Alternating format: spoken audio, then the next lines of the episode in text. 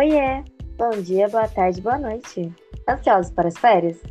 Falta pouco, né? Bom, para iniciarmos, imaginem a seguinte cena. Você é candidato a algum cargo político e precisa debater seu projeto com seus oponentes.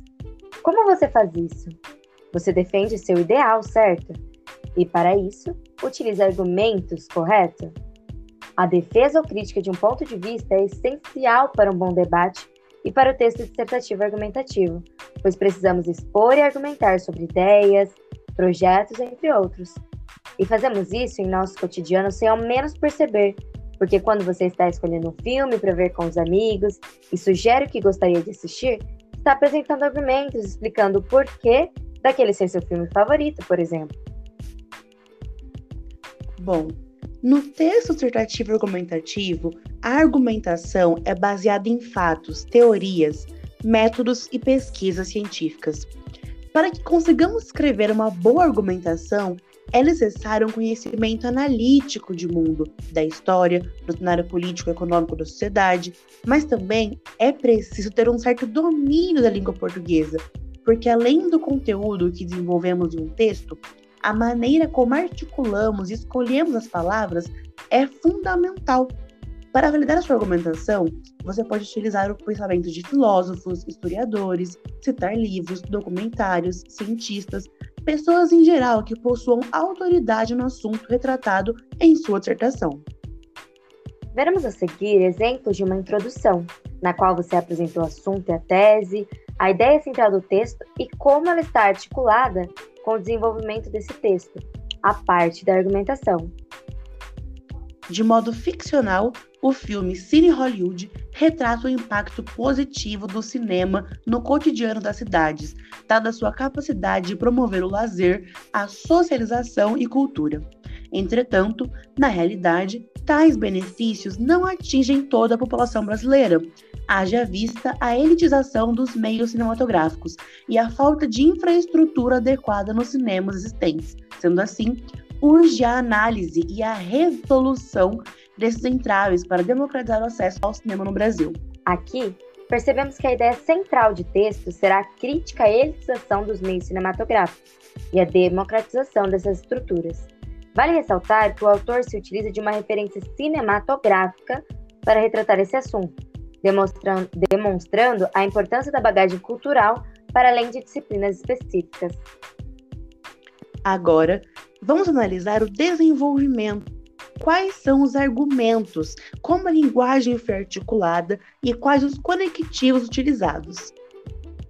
A princípio, é lícito destacar que a elitização dos meios cinematográficos contribui para que muitos brasileiros sejam impedidos de enfrentar as salas de cinema. Isto posto, segundo o filósofo inglês Nick Cowdery, em sua obra Por que a voz importa?, a sociedade neoliberal odierna tende a silenciar os grupos menos favorecidos, privando-os dos meios de comunicação. A par disso, é indubitável que a localização dos cinemas em áreas mais nobres e o alto valor dos ingressos configuram uma tentativa de excluir e silenciar os grupos periféricos, tal como discute Nick. Nesse viés, poucos são os indivíduos que desfrutam do direito ao lazer e à cultura promovido pela cinematografia, o qual está previsto na Constituição e deve ser garantido a todos pelo Estado.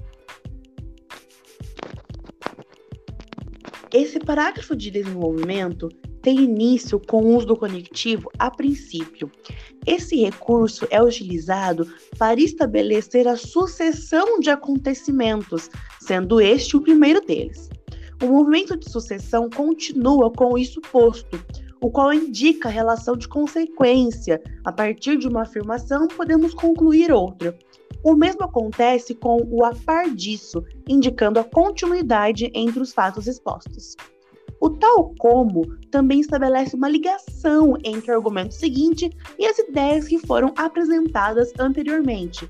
E o nesse viés retoma essa consequência de uma sucessão de fatos que teve início com a princípio.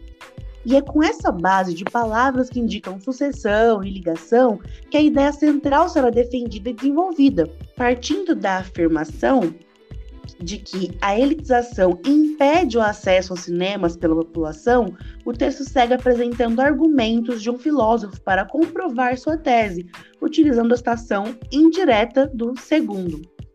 Depois, utilizando a base né, da frase do autor, vai discutir sobre a localização, o alto valor e como eles ferem a Constituição, porque vão contra o direito à cultura e ao lazer.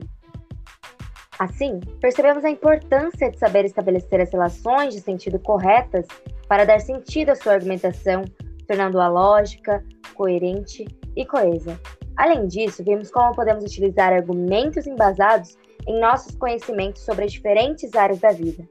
É importante destacar que você pode escrever de dois a três parágrafos de argumentação, né, para dar corpo a esse desenvolvimento. E para fechar, que tal exercitar sua criatividade, sua criticidade e escrever sobre algo que ache relevante? Você pode fazer uma pesquisa sobre os preços nos ingressos de cinema de sua cidade, por exemplo, e dissertar sobre isso. Aguardamos vocês na próxima. Beijinhos! Tchau, tchau!